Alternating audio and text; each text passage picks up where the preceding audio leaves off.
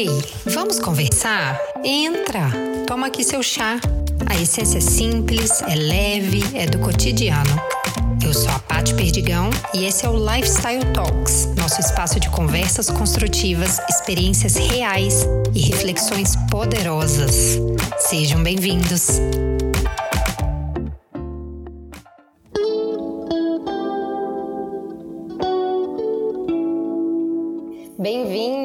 Lifestyle Talks de hoje. O nosso tema de hoje é rotina, aquele tema que alguns amam, outros odeiam. E eu espero que depois da live de hoje e dos últimos podcasts eu consiga desmistificar um pouco esse clima de tédio da palavra rotina, né? Porque rotina, a rotina nos leva justamente para o lado oposto. Né? A gente precisa de momentos de foco e de momentos de descanso para a gente é, conseguir ter uma vida mais produtiva. E quem que nos dá esses dois momentos? A rotina. Né? Então, a rotina é muito importante por isso. E para falar desse tema profundo, amplo, de um jeito muito leve, eu vou chamar aqui com a gente a Xanda Fogaça.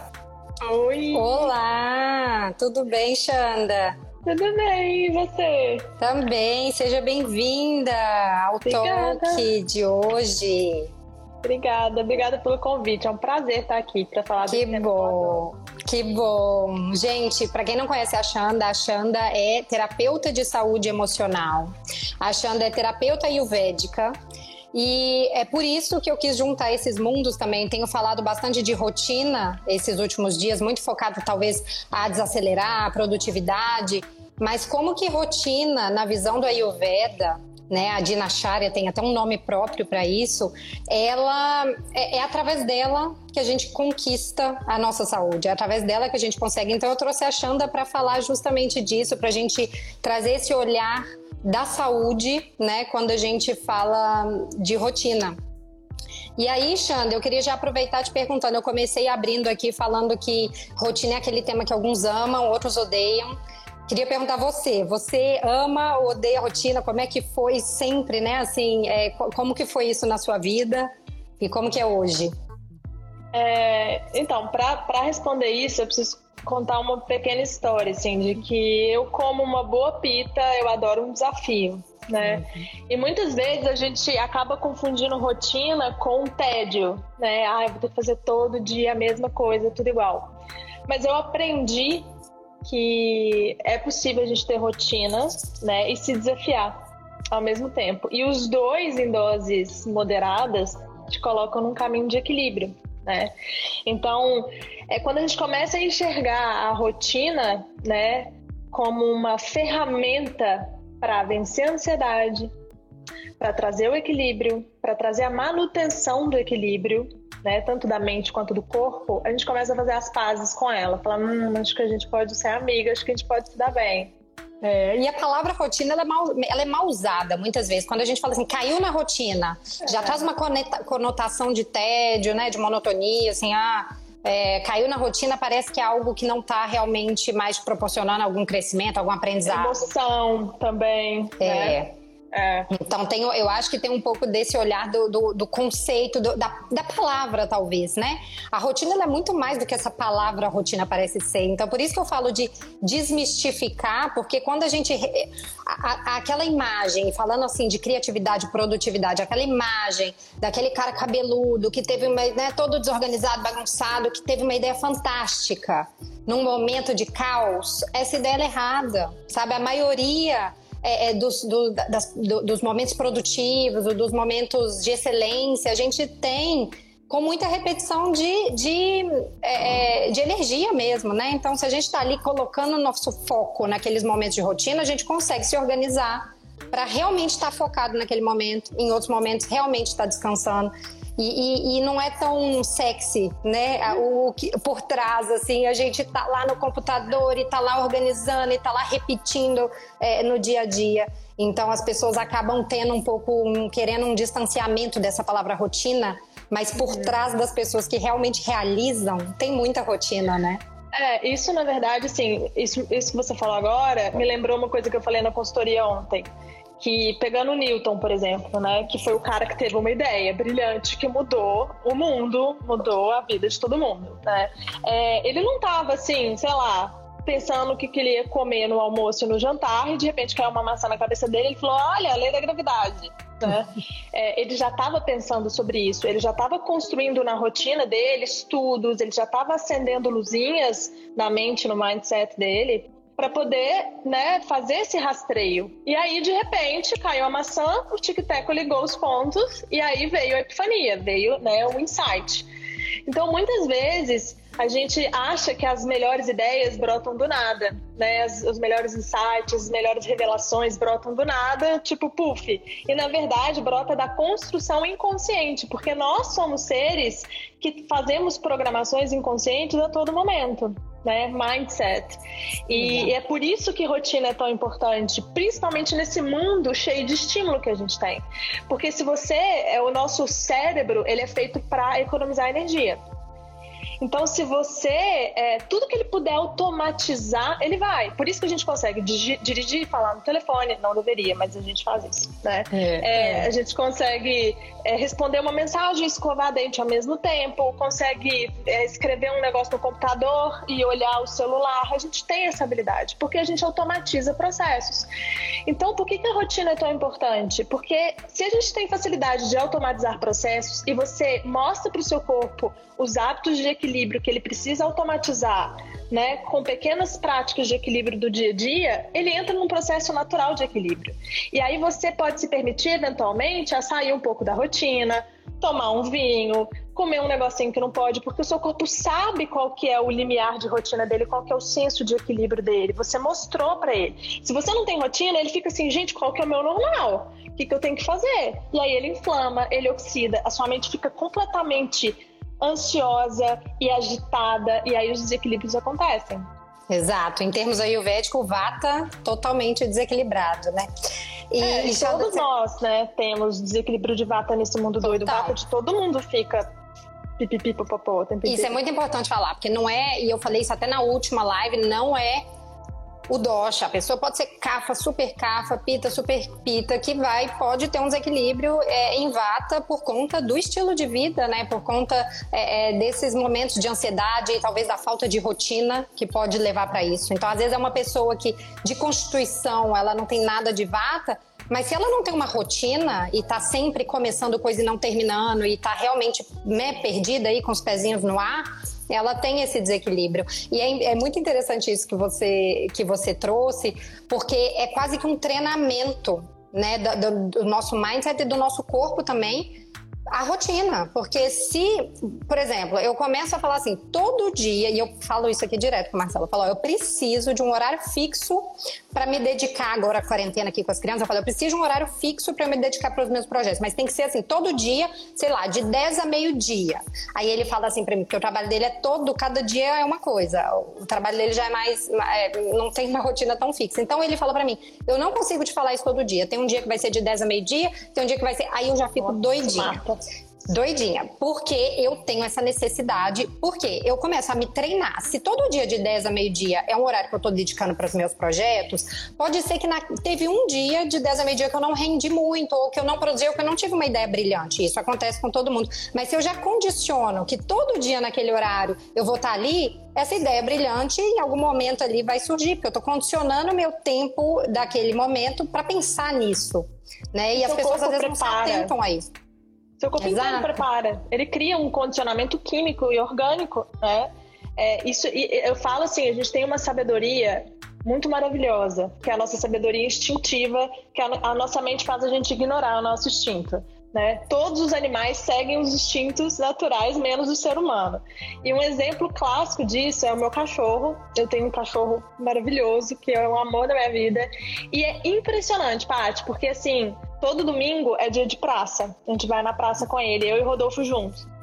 E aí é impressionante. Domingo, se a gente não acorda na hora que a gente costuma levantar para poder levar ele, ele pula na cama.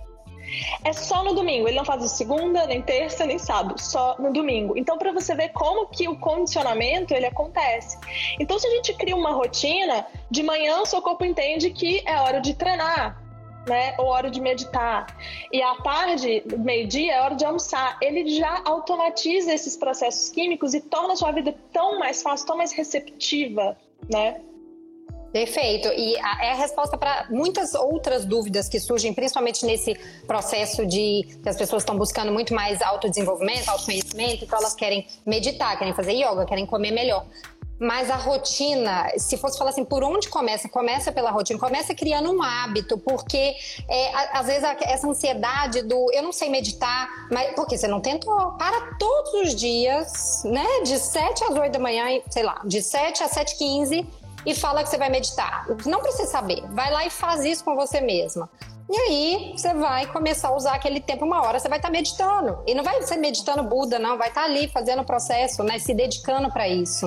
E, então, assim, é, é, é, desmistificar a rotina mesmo, é começar a, a, criar alguns hábitos e ancorar em algumas coisas, porque também não precisa encher a agenda, né? De agora de 7 a 15, a, de 7 a 15 a 8, não é isso. Mas não quais pontos da sua rotina, igual você está falando esse exemplo né, do seu cachorro, no domingo tem esse combinado, tá bom. Quais os combinados e âncoras que você vai ter durante o seu dia, naquele momento, que depois você pode rever, né? Que são importantes para você lembrar né? E continuar seu ciclo. Pode ser uma, duas, três coisas, não precisa ser o dia inteiro também, né? Total. Priorizar, assim, isso é um erro que eu vejo muito, assim, é, principalmente dos pitas, né? Porque o pita tem uma tendência muito forte a ser extremista. Ou ele é muito intenso e vai dar tudo de si, faz o cronograma, é o rei da meta, o pita. Eu preciso é. seguir a meta, seguir o cronograma. Aí ele vai e segue bonitinho. Só que aí bate o desejo, né? Chega uma hora que aquilo ali não tá levando o seu desejo junto, você tá só ali focado naquele, naquele cumprimento daquela missão. E aí na hora que o desejo bate, vem a pulsão, não tem para onde correr, aí erra. Aí na hora que erra, o Pita vem com o chicote. Por que, que eu errei? Também não vou fazer nada. Aí desiste, né? Então, assim, muito ah, 880. Não funcionou. Não funcionou, não funcionou. agora não vou ter rotina mais. Agora é. não vou fazer nada. Então, isso é um erro muito comum. E aí as pessoas, principalmente as pessoas que estão começando a estudar Ayurveda, que querem começar a aplicar a Dinacharya, olha lá, né? A gente vai falar de Dinacharya daqui a pouco. Olha lá o que, que tem que fazer. Aí ela fala: Nossa, meu Deus, é muita coisa. Ah, não dou conta de fazer isso, não. Ela não faz nada. Então, uma coisa que eu gosto de sugerir para os meus pacientes é: pega um hábito. Se você acha que você dá conta, pega dois. E foque em fazer isso, mas faz com todo o seu coração, assim, toda a sua presença. E quando aquilo se tornar uma coisa legal que você já aprendeu e já entrou, no seu schedule, na sua rotina, aí você inclui outro. E na hora que você vê, você está numa somatória de, de práticas de equilíbrio e a coisa aconteceu. E gostoso, sem você ter que ficar, preciso fazer, preciso fazer, preciso fazer, brigando, né, com você mesmo. Muito bom. Eu, eu, e agora, já que você falou de Dinacharya, eu acho que a gente pode até para já começar a falar disso, né? De como a rotina é, como que é a visão, qual é a visão do Ayurveda em relação à rotina. E eu, no meu último podcast, eu falei é, de como a, a, rotina já significou coisas diferentes para mim. Eu me, a, me ancorei em hábitos diferentes, né? Ao longo dos anos. É, e hoje é as minhas práticas ayurvédicas que me mantêm. E olha que engraçado, não tem nada a ver com o meu conhecimento sobre o Ayurveda, porque quando eu estudei Ayurveda foi em 2016 e 17.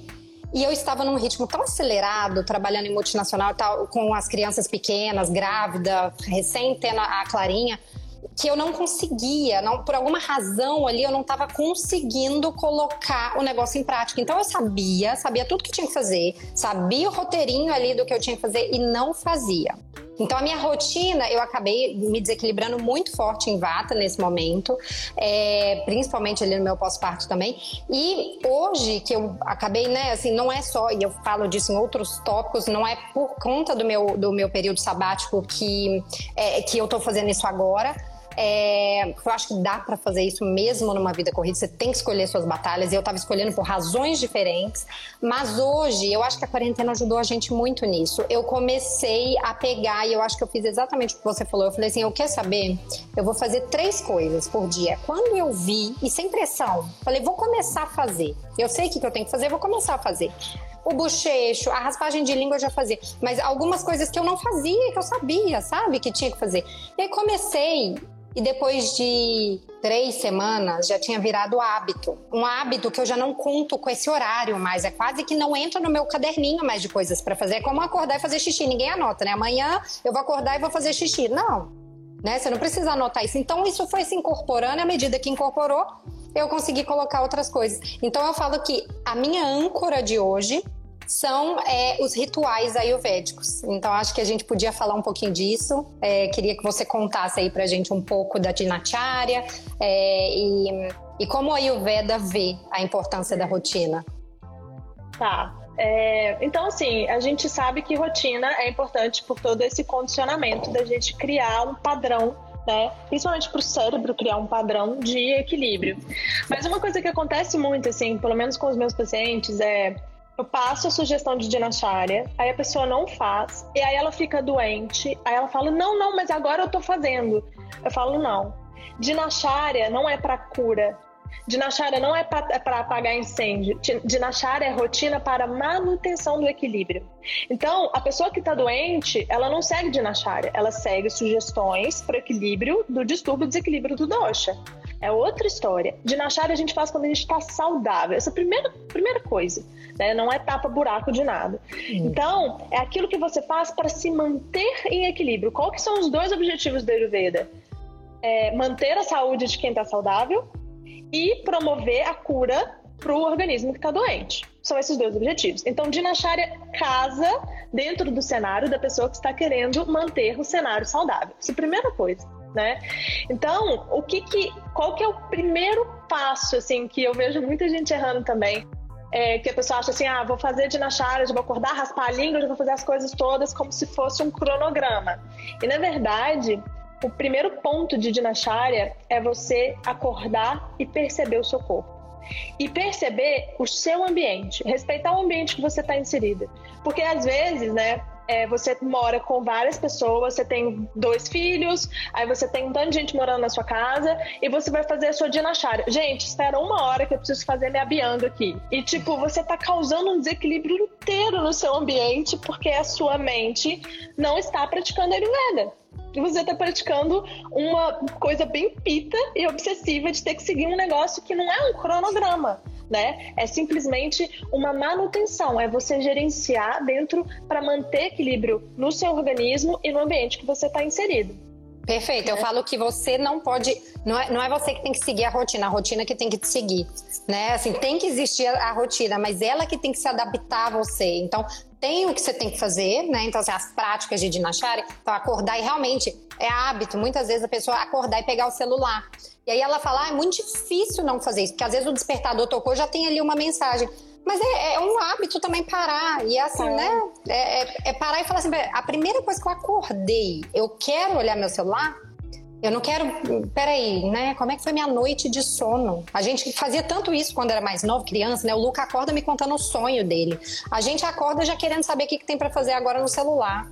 Né? É, Paty, isso aí que você tá falando é a coisa mais sensacional que tem. Porque se a gente for parar pra analisar, a gente tá meio doido nesse sentido.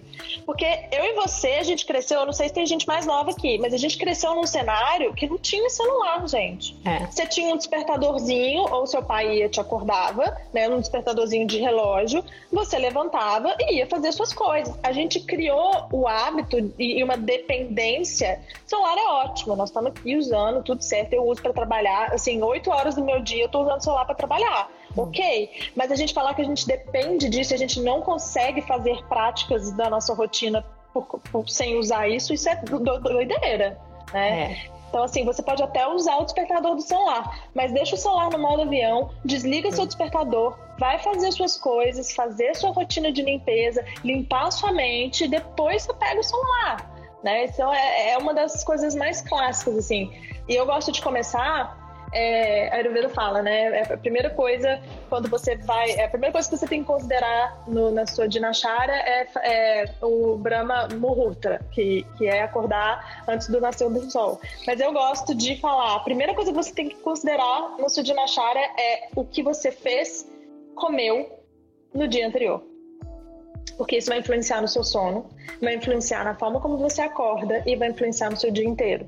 Então, de nada adianta você também acordar antes do nascer do sol, fazer suas práticas, sendo que você comeu um bife com macarrão uma hora antes de você deitar. Tipo, danou tudo, não resolveu nada.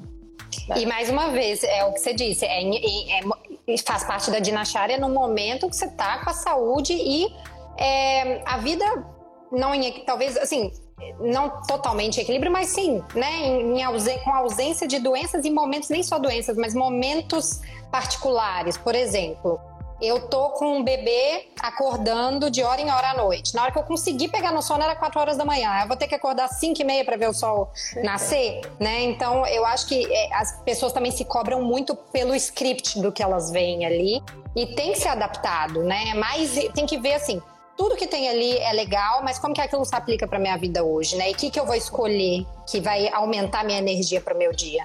Né? Porque senão eu vou escolher uma delas que vai, vai, vai, na verdade, me deixar mais doente, né, no caso. Total, é contexto. É assim, você contextualizar. Então, você saiu à noite, acabou comendo, sei lá, uma coisa que você teve um jantar de trabalho, você saiu da sua rotina e jantou você vai ter um comportamento diferente no dia seguinte, porque isso pode atrapalhar né, a sua dinâmica interna. Então, putz, acabei jantando mais tarde, dormi mais tarde, então talvez seja inteligente eu acordar um pouco mais tarde hoje. Né? E a gente fazer esses consensos. Gente, equilíbrio, uma coisa que eu falo muito para os meus pacientes: equilíbrio não é um platôzão, não. Ah, eu não bebo mais nada, eu não como nada errado, eu vivo igual um Buda, super equilibrado, nada me irrita, tipo, eu sou plena. Não, equilíbrio é isso aqui, porque a vida é isso aqui. Hora das coisas dão certo, hora as coisas dão errado, hora as coisas estão mais ou menos, e você vai trabalhando a sua emoção e dançando de acordo com o ritmo da música. E de é a mesma coisa. Claro que tem uma.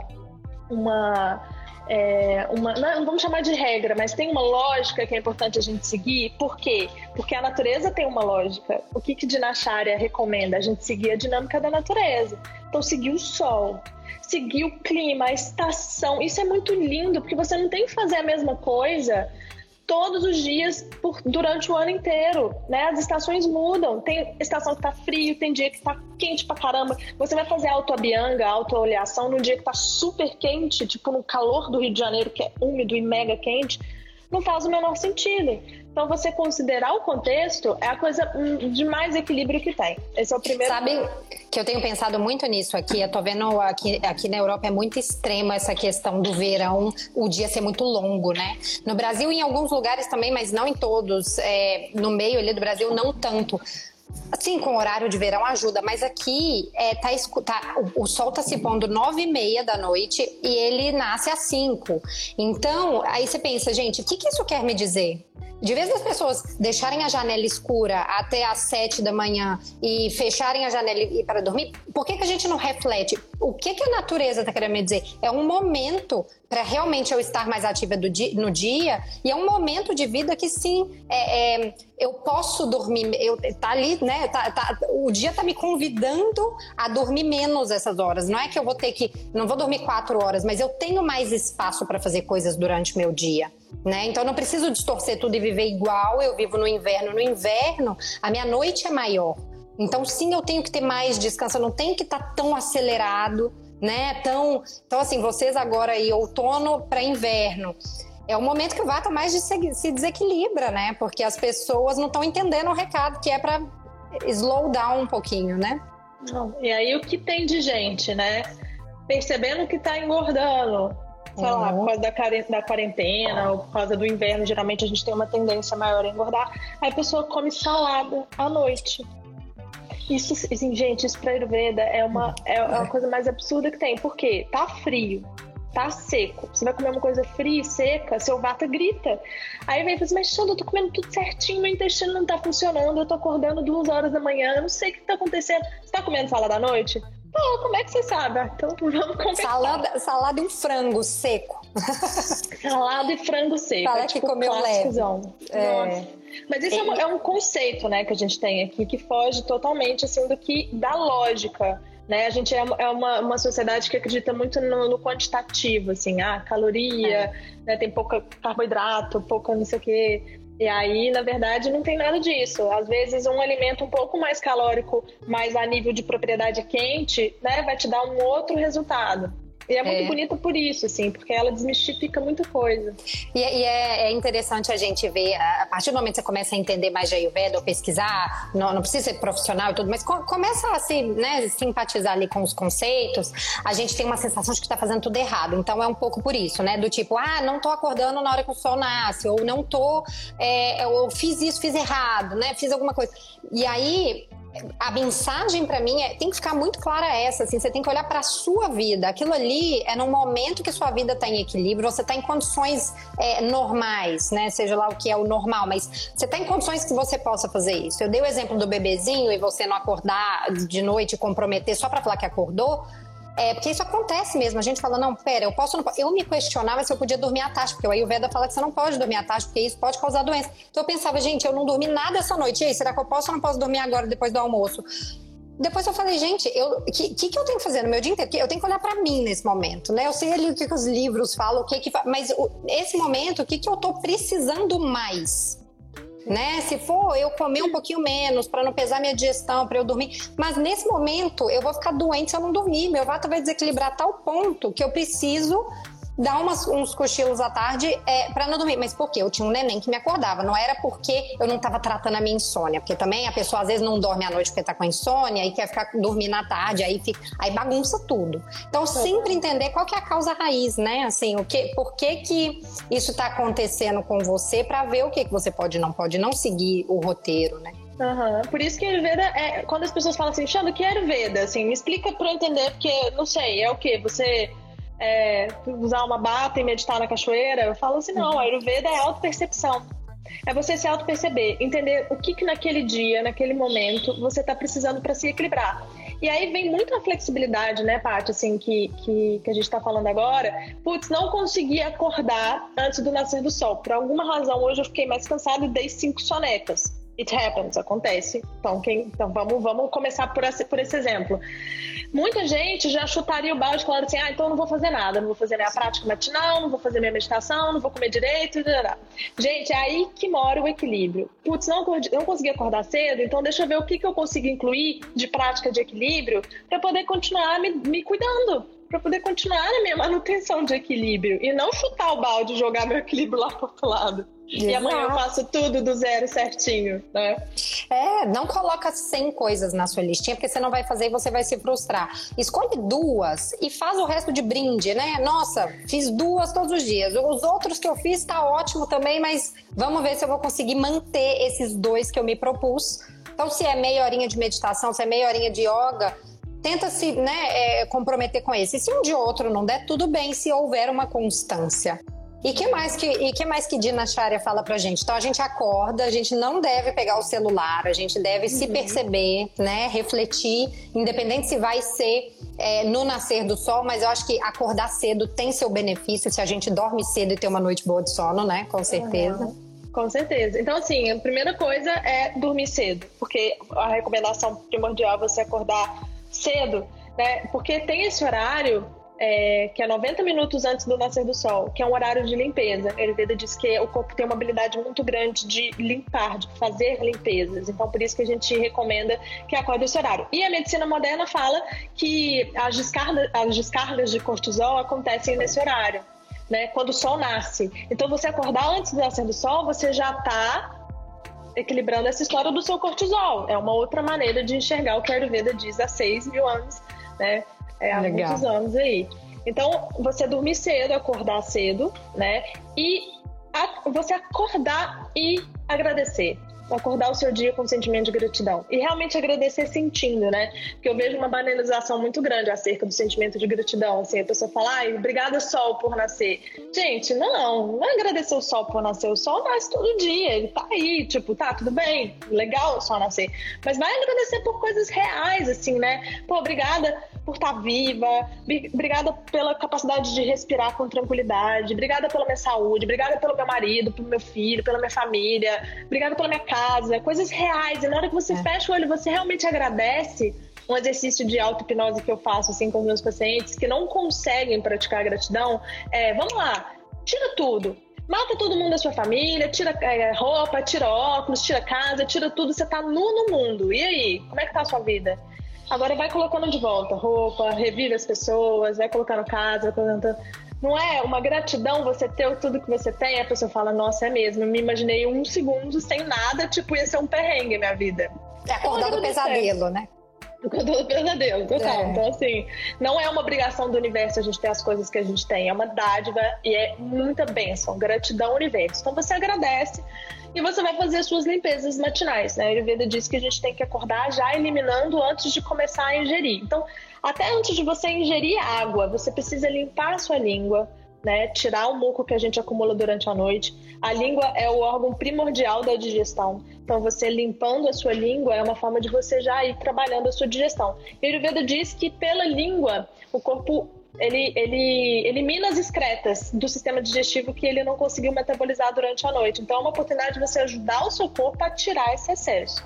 Né? É o primeiro ponto. E aí tem o cávala ou o ganducha, que é a prática do, do bochecho, né? Que é muito legal. Só que aí entra aquela coisa: se você estiver saudável, você pode fazer o ganducha ou cávala. Se você não tiver saudável, você não pode fazer. Principalmente se você tiver alguma condição na boca. Outro dia eu tava vendo um pessoal discutindo Ayurveda. Ah, eu tô com uma infecção na boca e aí eu tô fazendo oil pulling de óleo de coco. Eu já dei aquela travada, falei, não!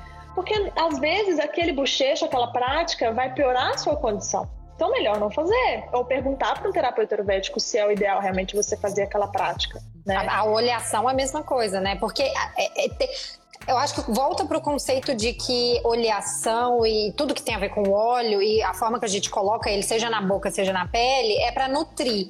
E nutrir é um alimento. E se a gente está com alguma doença, a gente tem que ter muito cuidado com o que, que a gente vai ingerir, né? Porque a gente já está digerindo a doença, já está tentando digerir a doença. E aí sobrecarregar o corpo digerindo algo, independente né, de quão saudável seja o óleo de coco, enfim, é, hum. o seu corpo não vai conseguir digerir. Né? Então é, é, bem, bem legal esse ponto, para não ser também algo de todo dia eu vou fazer isso. Sim. Né? E, e, e gratidão você vai fazer todo dia. Agora, gratidão todo dia. Exato. Limpar a língua também. Limpar a língua dia. também. Exato. O óleo não é todo dia. E também uma pessoa que tá num desequilíbrio de cafa danado vai bochechar com óleo, por quê? Não é para fazer. E isso acontece muito, assim, vem os cafinhos todos desequilibrados falando assim: ah, eu tô vi que bochechar saudável. Eu falei, então para, amor, que você não tá saudável, não é pra fazer. Exato. Né? E outra coisa também, a gente tem, gente, lembrando que é, equilíbrio, seguir a Ayurveda, você considerar como você está e considerar o ambiente que, que você está inserido. Imagina 8 bilhões, 7 bilhões, sei lá, 8 bilhões de pessoas no mundo fazendo ganducha, fazendo bochecho com óleo. Que coisa mais não sustentável do mundo.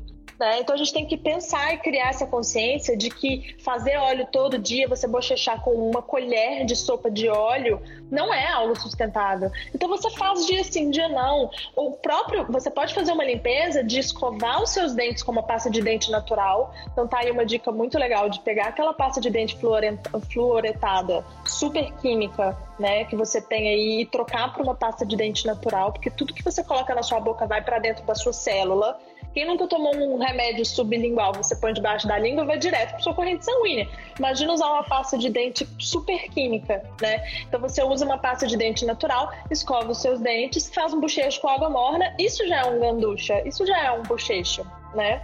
Perfeito. E, e essa da, da, da, raspagem da língua, ela já. A pessoa que ainda nem começou a fazer, ela já te dá tanto essa percepção de. Ela vira um hábito tão fácil, porque depois você não consegue voltar atrás né? Assim, é, essa é difícil você depois. O meu, o Luca é, pegou meu raspador sem querer e, e, colocou ele debaixo do móvel que a gente não conseguiu pegar por nada.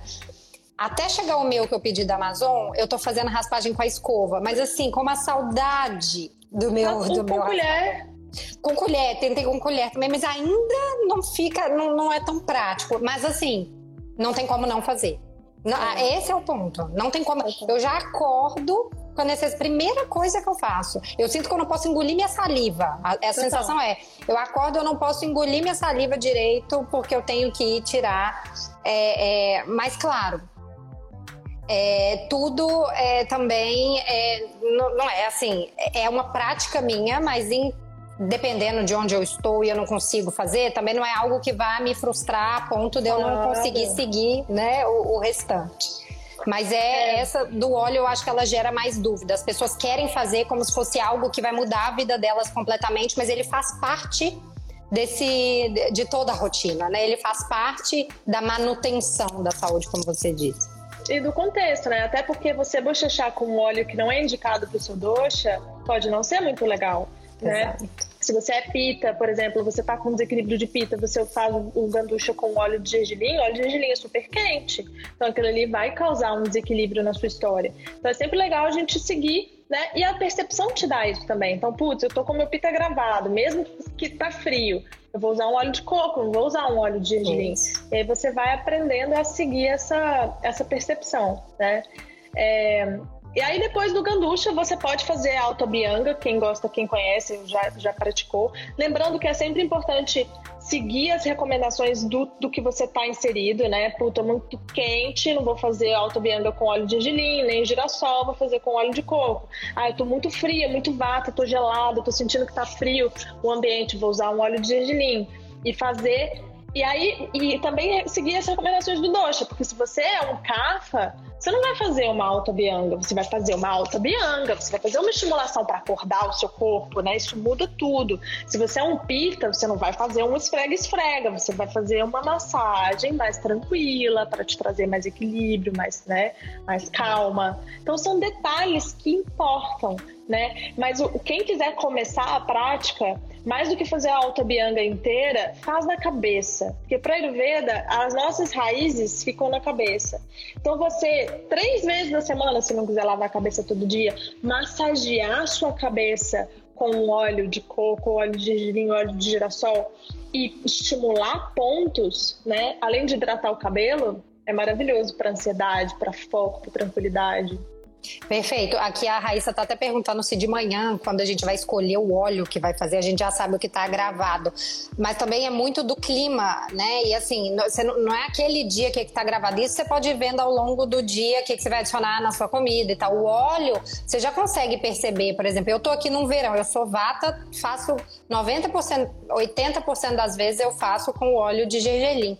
Mas hoje eu tô num, assim, calor de 30 graus aqui. Eu não consigo. Então comprei o de amêndoas, porque o de coco eu tenho que estar tá, assim na praia, úmido e super quente para eu conseguir usar o óleo de coco e ele me fazer bem. Mas aí eu escolho o de amêndoas, né? Que é um óleo também bom para vato, mas ele é um pouco menos quente que o gergelim. Então você tem que ver me, me, a percepção de, do seu clima, do seu contexto ali, não só você, né? Ah, eu, hoje eu tô mais desequilibrado em vato ajuda ver tudo, mas eu acho que o cenário você consegue ter uma ideia melhor. Você não precisa ali no dia, já de manhã, pensar o que, que é meu desequilíbrio hoje. Eu acho que não é por aí. Não, zero. É perceber é. o corpo mesmo, assim. É, e também, às vezes, até fazer um rastreio de ontem. Tipo, ah, como é que eu tava ontem? Ontem eu tava Isso. muito irritada. Nossa, então provavelmente meu pita deu uma chamada. Eu não vou esquentar o meu corpo, né? vou cuidar do meu corpo de uma forma mais tranquila aqui, menos agressiva, menos ativa, né? Vamos chamar assim. E quem Exato. for fazer a Alta Bianga, né? Fica uma dica muito legal é, vamos pegar o caso, o seu caso, Paty, que é vata, né? Você tem um frio interno natural, você vai aquecer o óleo de gergelim, um banho-maria, porque você colocar o óleo que é frio sendo que você precisa aquecer o seu corpo, né? É uma forma, não é a melhor forma. Então você faz um aquecimento no banho-maria, faz a autobianga e aí os seus poros, eles estão dilatados. Aí você vai fazer o exercício, você vai fazer sua yoga, você vai fazer o seu treino, você vai agitar o seu corpo porque tem toxinas que a gente só expele pelo suor. Então, na hora que o óleo quente entra em contato com a pele, ele abre os poros, você sua e as toxinas são liberadas. É uma forma de desintoxicação muito legal que a Ayurveda oferece também. Legal, legal. E aí depois você toma um banho morno para tirar o óleo. Então, assim, algumas pessoas me perguntam, Xandra, eu tenho pele muito seca. Alta Bianga, é, ah, eu vou fazer, mas eu vou tirar o óleo, isso vai deixar minha pele seca? E qual que é a ideia do Ayurveda? A Ayurveda é muito, muito, muito sábia, assim, né? A gente tem uma oleosidade natural do corpo. Então, a ideia é você fazer uma oleação, né, que vai cumprir aquele papel. Depois você vai tirar, depois de um determinado tempo, de uns 15, 20 minutos ou mais até, você vai tirar aquele excesso de óleo para o seu corpo entender que ele não precisa parar de produzir a oleação natural dele. Porque a gente faz o contrário, né? A gente toma um banho lá com o Dove e tal, pega o Monange ou sei lá, o creme que é, passa e vai trabalhar e tipo fica até o dia seguinte, ou então toma banho só à noite, né? E isso o seu corpo entende, ah, tem óleo aqui, tem creme aqui, não preciso produzir. Aí a sua pele fica mais seca. Fica viciada, né? Assim, você, um dia sem creme parece que você, nossa, envelheceu não sei quantos anos. Aí a pessoa é. fala, né? Eu passo, passo creme e minha pele continua seca. Exato. Então, acho que é, eu, isso é um bom ponto. Faz todo sentido a gente fazer a bianga antes do banho. Eu já vi pessoas fazendo né, dos dois jeitos, mas realmente, para não atrapalhar, principalmente para quem precisa da hidratação da pele, é importante fazer e tirar né, é, é, esse óleo no, no, banho. E aí depois está pronto para ir para sua prática é, de exercício, né? De exercício. E aí, se você quiser meditar antes, né? Claro, a Ayurveda fala para a gente começar o dia nas limpezas e a meditação inclui limpezas mentais, né, e emocionais. Então você pratica a sua meditação matinal, exercícios de pranayama para você já começar o dia nutrindo o seu corpo de prana, né? Então assim, eu é, é, muito legal estudar sobre pranayama, porque cada pranayama vai ativar né, uma funcionalidade e vai é, equilibrar alguma parte sua. Então é, uma, é, uma, é um tema para uma outra live, porque é muito é. amplo e muito maravilhoso mas vale a pena dar uma estudada nos pranayamas, assim, é impressionante, gente, tanto que melhora a dor de cabeça, tá ansioso, senta, faz um pranayama, respira, tá desconfortável, tá quazia, tem pranayama para tudo, é muito rico, é muito lindo, assim, é muito fácil, muito prático, você senta ali cinco minutos, você mudou a sua história, né? Para insônia, para qualquer coisa emocional, para crise do pânico, para tudo, exercício de pranayama, respiração, é respiração, né? Então, é, é, parece tão simples, parece tão óbvio, mas a gente não sabe respirar, né? Nossa respiração geralmente é muito curta. Então, assim, no momento que a gente senta, eu geralmente a, a minha rotina eu faço e já vou direto pro yoga. Então, acabei, saí do banho, vou pro yoga. Ali, meu primeiro exercício do yoga é um pranayama. E aí, é, não faço a meditação antes, mas porque não eu acabo indo direto pro yoga, deveria até talvez, vou tentar inverter para ver se muda alguma coisa, porque a vatinha acelerada já quer ir direto pro negócio também. Mas na hora que eu acabo o yoga, eu consigo entrar muito mais fácil no meu estado meditativo com o meu último pranayama. Então assim, o yoga é também uma prática meditativa. Claro que se você vai correr, andar de bicicleta ou fazer alguma coisa que vai é, talvez demandar muito mais do físico, fazer uma meditação antes pode ser algo para melhor, mais benéfico ainda. Mas eu entendo o yoga muito como uma prática meditativa também, dependendo da prática que você vai fazer, né? Então também é, dá pra gente ser flexível aí nas ordens, pra gente saber o que, o que, que importa naquele momento, é fazer uma limpeza, né? Eu acho que é. o conceito é onde a gente tem que se pegar e o que funciona para cada um, né? Assim, a gente uhum. tem que uhum. sempre entender, não tem regra, que tem cada um vai se adequar a um tipo de, de sugestão. E tem dias também né? É, eu falo que tudo que você fica centrado, colocando toda a sua presença, o seu foco, a sua consciência é uma forma meditativa. Nem que você esteja trabalhando totalmente presente, assim, você está conseguindo ignorar todos os estímulos ao seu redor, todos os barulhos, você está meditando. Então existem formas da gente meditar né? É, o bonito da meditação, da prática da meditação, é você treinar a presença, porque hoje a gente pratica muito o estar lá na frente, né? O que vai ser, eu preciso fazer isso, depois fazer aquilo, o que, que eu vou fazer? Então você já está aqui pensando o que, que você vai fazer lá. Né? Então, isso, a meditação te traz essa consciência de treinar, desenvolver a habilidade da sua mente de praticar a presença. E isso muda tudo. Porque você estando aqui, o nome mesmo já diz, né? É um presente. É aqui que as coisas acontecem. Sair um pouco do lado futuro. Adorei a forma que você colocou. Nossa, adorei. Vou usar muito, ficou bem fácil. Eu acho que isso até convida mais as pessoas para meditação, porque tem é, um super, uma super resistência às vezes na meditação, porque as pessoas acham que elas têm que não pensar em nada, ou que é muito difícil, ou que é dolorido, né? Algumas pessoas acham muito difícil parar e não pensar. A gente não, não vai deixar de pensar. E quando você coloca que a meditação é, na verdade, um treinamento, e por isso não pode ser 15 minutos, porque pode ser 15 para começar. Pode ser 5. Pode ser 5. Você vai lá, então você começa cinco, tô treinando a controlar meus pensamentos, tirar e focar minha presença, tirar meus pensamentos que vêm e focar na presença. Eles vão vir de novo, mas uhum. você tira e vem e sente a sua presença, a presença, né, do seu ambiente, do que você quer focar naquele momento. Igual você falou, pode ser o que for, né? Tem gente que medita horas pintando porque tá focado em uma coisa só, não tá nem ouvindo o som do né, da outra pessoa falando. Então, é, é, você usar isso como um treinamento até mostra mais a importância da meditação, porque ao longo do dia você vai usar o que você treinou. Então, você vai ter uma reunião super importante no seu trabalho e você poderia estar tá focado, sei lá, em 10 coisas ao mesmo tempo, mas não, você vai saber como aplicar presença naquele momento, você vai saber como aplicar presença com seus filhos, você vai, num momento de perder a paciência, você vai saber como retomar para o seu, seu centro em 5, 10, 15 minutos de meditação, né? Então, gostei muito dessa forma de, de olhar como um treinamento. É, até porque é uma coisa que eu estava falando ontem na consultoria, assim, nós somos a única espécie que consegue pensar em uma coisa e ficar ansioso. Ou pensar em uma coisa e ficar com raiva ou pensar em uma coisa e ficar feliz.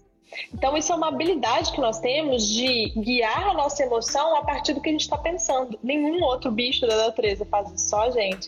Então, se você não cria um treinamento, somos seres de hábitos, se você não é. cria um treinamento para saber como gerenciar melhor isso, você fica triste, feliz, triste, feliz, ansioso, frustrado, deprimido. Aí você entra numa bagunça emocional porque você, seus pensamentos estão bagunçados. Né? E quando você treina o foco, consciência e presença, você vive o presente e você sente aquilo que o presente está te apresentando.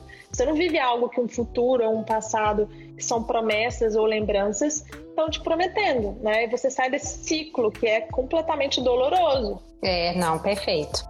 E aí a gente, depois então dessa prática, a gente continua é... alimentação. Como é que fica ah, esse ponto, né?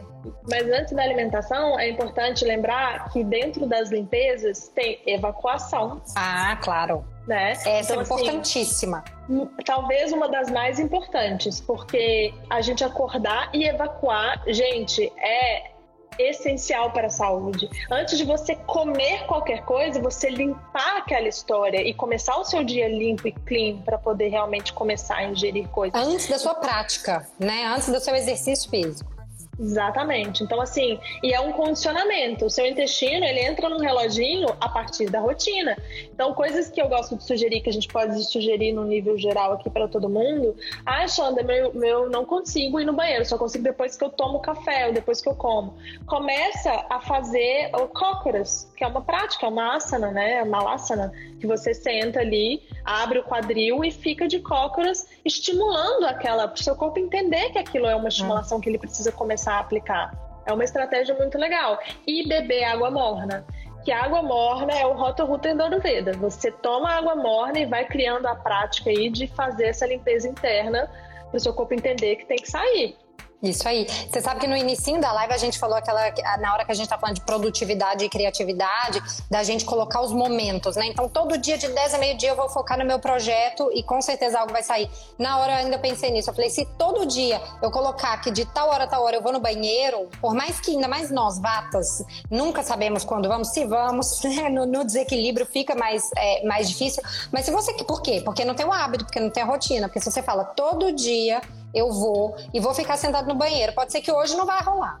Mas pelo menos eu condicionei ali aqueles né, minutinhos para eu ficar ali tentando. Aí no outro dia, uma hora vai, seu corpo vai fazer. Né? E isso é uma coisa tão física que você pode perceber, porque talvez o da criatividade não seja tangível. Você, você, você não pode ver você une o físico ao mindset, para o seu corpo Isso. já ir entendendo que tem uma programação que ele tem que seguir. E aí, eu, eu acho que mais até do que você sentar no vaso e ficar esperando, é você fazer essas posturas. Faz um cócoras, faz aquela asana de você abraçar o joelho, depois abraça o outro joelho, depois abraça os dois joelhos. Você está fazendo uma massagem interna nos seus intestinos. Isso ajuda demais.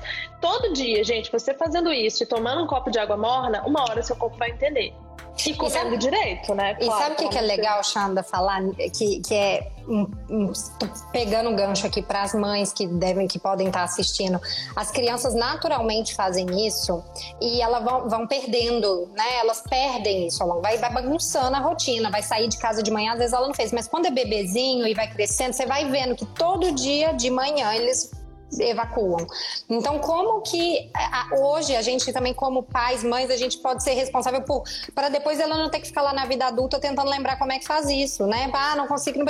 É, é assim, como a gente também estimula, do mesmo jeito que a gente estimula na gente, nas crianças que a gente tem em casa, para eles não perderem esse hábito, porque é algo que já é natural, fisiológico, mas se perde com a correria que a gente arruma, né? Exatamente. Essa, essa, esse desfazer da rotina que faz a gente perder os nossos instintos naturais. Né? Uhum. Então é bonito a gente reconectar com isso. E aí, depois que você fez os seus processos de limpeza, que você realmente limpou o seu organismo, a gente pode ir para a alimentação, né? Uhum. A questão, assim, a, a, é, o Ayurveda enxerga é, você acompanha a sua alimentação, o que você deve comer, de acordo com o sol. Então, o sol está nascendo, a gente tem uma faminha né, a gente criou num conceito, a gente nasceu né, com a ideia de que o café da manhã é a refeição mais importante do dia. Para a Ayurveda, isso não faz o menor sentido. Porque de manhã o seu Agni, o seu fogo digestivo, está acordando. Então ele não está bobando. Então sentir uma fominha é ok. Ou não sentir fome nenhuma também é ok. Vai depender de cada pessoa, vai depender de cada situação. Né? E não sentiu também. fome, não come. É, é, Gente, acho que essa é a grande coisa. Não sentiu fome, não come. Não tem que é tomar é um café da manhã sem comer, né? Sem, sem ter fome. É. Isso é uma coisa que as pessoas fazem pela rotina errada, de acordar já até a prática de acorda, não sei o quê, toma café e sai, né? Então, e é isso que, por isso que a Ayurveda fala, acorda e percebe o seu corpo. Se você não tiver com fome, não tem nada mais agressivo para Ayurveda que você comer sem fome.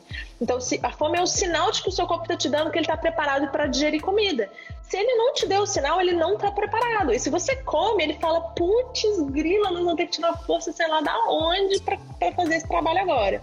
E aí isso te adoece. Você acumula ama, porque para Ayurveda a gente é o que a gente consegue digerir, a gente não é o que a gente come. Então, se você não está apto a digerir aquilo, você não vai digerir bem e vai acumular toxina. Exato. Não, perfeito. Eu vejo isso nas crianças. As pessoas às vezes assustam, me veem assim: nossa, mas já faz uma hora que eles acordaram e eles ainda não comeram. A gente aqui em casa não come quando acorda. Não come. Assim, eu sou vata, é, eu sou pita vata, mas tem mais desequilíbrio de vata. Eu sabia que você era pita vata, eu já ia te eu falar. Eu sou pita vata, mas é que eu tenho tanto desequilíbrio em vata que às vezes eu me auto-intitulo só vata, mas não. Eu sou pita vata, agora no verão eu já tô bem mais equilibradinho, mas é, o Luca também, ele tem assim um ladinho aí do vata puxando, então não tem isso, ele demora a sentir fome, eu não vou já chegar, porque é criança, eu vejo muitas famílias que já acordam todo mundo café da manhã e vai Aqui em casa não tem isso. Às vezes, na hora que eles me falam, tô com fome, que ótimo. E as pessoas acham que é judiação. Meu Deus, o menino tava com fome. Tá com fome, vai comer. Né? Assim, não tem muita, não tem muito mistério. Não tem segredo, né? É. Tipo, gente, tá com fome? Come, não tá com fome. Vai comer, vai digerir. Olha que maravilha. Vai comer, e vai gente... digerir. A gente vive, né, numa sociedade que, que terceiriza essa função. Ah, eu vou no outro, o outro me falar que horas que eu tenho que comer, quanto que eu tenho que comer e como que eu tenho que comer. Hoje, hoje eu atendi uma paciente que ela falou assim: ah, Xanda, eu peco com a balança, porque eu uso a balança, mas eu acabo comendo. Eu falei, amor, pita, larga a balança, filha. Não, pelo amor de Deus, para com isso. É, então, assim, é você prestar atenção no seu corpo, resgatar suas funções, o, o seu contato com as suas funções fisiológicas básicas, porque, gente, fome é igual xixi e cocô. É uma função fisiológica básica do seu corpo. Ninguém deveria te avisar, você não deveria ter dúvida. A questão é que criou-se vários tabus acerca da alimentação e a gente perdeu a prática de reconhecer a nossa própria fome. Então, é só você tentar retomar, praticar, reconhecer sua própria fome, percebendo o seu corpo. E aí você vai ver que não tem mistério. Estou com a fome desse tamanho, vou comer assim. Estou com essa fome desse tamanho, vou comer assim. Não estou com tanta fome, vou aguardar. Não vou morrer de fome porque não vou comer agora. Tem essa coisa também, né? Hoje em dia, Exato. tipo, ah, senti uma fominha vai lá, estala o dedo, chega o rápido, ou vai na loja, compra uma barrinha, ou abre a geladeira, hum, tô com fome de quê, né? Não tá com fome de quê? Se você tiver com fome e eu colocar um pedaço de feijão, uma porção de feijão e rúcula, você vai comer. Tipo, não importa Exato. se você gosta ou não muito, se você tiver com fome, você vai comer, real. Exato, é. Aí tem que ser, é, é, volta para a autopercepção, né? Para a gente começar a entender o nosso corpo. E é, e é, muito legal isso que você falou da manhã, que amanhã o nosso Agni não tá tão forte. E meio-dia ele tá, né? Que é o horário pita. Então, assim, como que a gente também organiza nosso dia é, para num horário como esse não ir para academia de estômago vazio, né? Ou não ir, ah, é o horário que eu tenho de almoço para eu fazer uma coisa. Então, é, deixa eu fazer isso. Eu já fiz isso algumas vezes, tô falando, porque eu já fiz, ah, meio-dia, ah, consegui uma aula de yoga, vou lá fazer, na época que eu trabalhava fora. E almoço uma. Nossa, eu chegava fraca, dava tudo errado. Aí falava, gente, uma aula de yoga que era para ser boa, não foi ruim por, por, é, por eu não conseguir adequar os horários né, do dia da alimentação, dos horários de exercício. Então, por isso é tão importante a rotina para o Ayurveda, né? É, na verdade, assim, né, a gente tem os horários dos doxas. Depois, numa próxima live, a gente pode até falar sobre uhum. isso. Mas o horário pita é de 10 da manhã às 2 da tarde. Então, você respeitando mais ou menos esse horário, você tá enquadrada, porque é uhum. onde quando o sol tá mais no topo. Né? Então pode perceber, assim, quando chega 10 da manhã, já começa a dar um sinalzinho, assim, de que tá vindo uma fominha, 11. Chega, tem dia que eu faço jejum, 11 e meia, eu tô, tipo assim, varada, principalmente hum. porque eu treino em jejum. Então, eu vou comer 11 e meia e eu vou almoçar 11 e meia e ninguém vai me falar que eu não posso almoçar 11 e meia. Então, é muito de você perceber. Agora, uma coisa que não é legal é a gente comer com medo de ficar com fome, que isso é uma coisa que eu vejo muitas pessoas fazendo. Ah, mas eu, eu, eu, não sabia como é que ia ser meu dia, e aí eu não sabia que horas que eu ia conseguir comer, aí eu comi. Não, não façam isso. Leva uma coisinha na bolsa para você comer quando a fome bater, mas não faça essa precaução muito inconsciente, porque isso para o corpo é muito agressivo, né? E também assim, não criar essa ideia que é uma coisa que as pessoas que estão praticando o jejum intermitente faz muito. E chega no meu né, atendimento, a pessoa fala: ah, estou fazendo jejum de 16, de 18 horas. Aí todo dia faço jejum de 18 horas mas, mas aqui, a sua fome, ela não sabe que tem um padrão de hora para seguir. Então, assim, às vezes a fome chegou com 14 horas de jejum e você tá lá penando para segurar, sofrendo, né? A energia até cai, assim, a concentração vai lá no chão, porque o seu corpo tá te dando um sinal, ô, oh, vamos comer. E você tá lá, preciso aguentar mais uma hora, 32 minutos e 17 segundos para poder entrar na minha janela de alimentação. Então, isso também faz parte de flexibilizar, porque se o seu corpo pedir comida fora de um momento que não é o normal, tudo bem também? Tudo bem, exato. É, eu acho que e aí volta para essa percepção nossa, né? Assim, do, do, conhecimento e não o que o não a terceirização, né? Que me mandou comer de três em três horas ou que me mandou comer um lanchinho X, sendo que eu nem tô, nem vou conseguir digerir ou não me fez bem. Faz bem para todo mundo, mas não faz para mim né? Outro dia eu postei água com eu sempre tomo a minha água morna com limão e tem gente que me falou, Paty, mas me dá azia e tal, então calma, então não toma, né? Não toma, vamos entender o que, que você tem primeiro, entende lá, veja o que, que é, para depois tomar, não toma agora, né? Não é porque faz bem, é, é, tudo, não existe nada que faz bem para todo mundo, né? Aquilo e nem faz nada bem para todo mundo não serve para ninguém, né? Não serve é, para ninguém. Exatamente. É aquela clássica. Tem até uma pessoa em cima que perguntou se água, água morna ou água morna com limão. O limão vai depender. O Pita, por exemplo, quando ele tá muito desequilibrado, ele já tem muita fome, ele vai tomar água com limão, que é um ativador do Agni, ele não é tão interessante, mas para um vata é mais interessante. Então, água morna ela é coringa, para todo uhum. mundo serve né? E, e deve. só ela, deve. ela faz bem para todo mundo. Ela faz bem para todo mundo. Para todo mundo. E a Fernanda aqui falou um negócio que eu só, só, queria comentar um pouco, que ela falou assim: "Ah, mas quando mesmo quando eu não estou com fome de manhã, sempre tem um dia melhor quando como de manhã com calma. Não sei se pelo fato de comer ou simplesmente ter um tempo para mim antes de começar o dia. Eu falo, Paty, que os meus pacientes chegam para mim já com diagnóstico, prognóstico e tratamento. Já sabe o que, que tem, o que, que precisa fazer. Já sabe, só precisa falar, né? Só, é. precisa, só precisa que eu fale, é isso mesmo. É. Então, assim, Fernanda, é total isso. É, às vezes a gente cria rituais pra gente e muitas vezes esses rituais incluem comida, porque comida é uma forma de aconchego, né? Então, assim, o fato de você precisar de um tempo para ficar com você não necessariamente está atrelado ao fato de sentar e tomar um café da manhã. Talvez você pode sentar e meditar sentar, respirar, sentar e ler um livro em silêncio. Eu amo acordar cedo, porque eu acordo mais cedo aqui em casa, até o Lego acorda depois de mim. Então, assim, é um momento que eu tô em silêncio, não tem um barulho em São Paulo, tá só, parece que tem eu só no mundo, assim. Então, eu tenho tempo para fazer minhas coisas, isso é muito bom. Com certeza, isso aí influencia bastante. E essa calma para comer, é, você pode estar no horário certo, com o alimento certo. Se você também não está se dedicando aquele momento para comer, né, para ter uma refeição com calma, também não vai melhor digerir bem. É melhor não comer, né? É bastante coisa, né? Eu acho que assim, o Ayurveda dá assunto, é, ele permeia tudo que hoje tema no mundo a gente consegue colocar dentro do Ayurveda e dar a visão do Ayurveda sobre aquele assunto. E a visão da rotina do Ayurveda, ela para mim ela funciona muito bem porque ela, ela ela vem muito com essa parte prática de que a gente precisa do conhecimento, né, das horas do dia, das estações, do meu poder e muito do autoconhecimento, que é a minha percepção, e isso eu tenho o poder de fazer sozinho, cada um de vocês tem o poder de fazer sozinho, que é de se conhecer, né? Mas eu acho que aqui a gente deixou, você deixou algumas mensagens fantásticas, que é não vai comer é, se não tá com fome, né? Você se perceba, né? Esse, essa é toda essa questão da limpeza na página, o conceito da limpeza, é, do agradecimento. Então, assim, coisas que aí a gente está vendo em todo lugar, mas o Ayurveda traz isso de uma forma muito individual, né? Uhum. Então, queria te agradecer. Se cuide, todo mundo, assim, é o, é, é o melhor conselho, assim, né? Recomendação. Se ame, se cuide, se trate com amor, se perceba e busque a sua felicidade. A Ayurveda é felicidade. A gente quer que todo mundo seja feliz e a gente quer ser feliz. Muito obrigada, Xanda. Adorei. Um beijo, beijo. gente. Obrigada.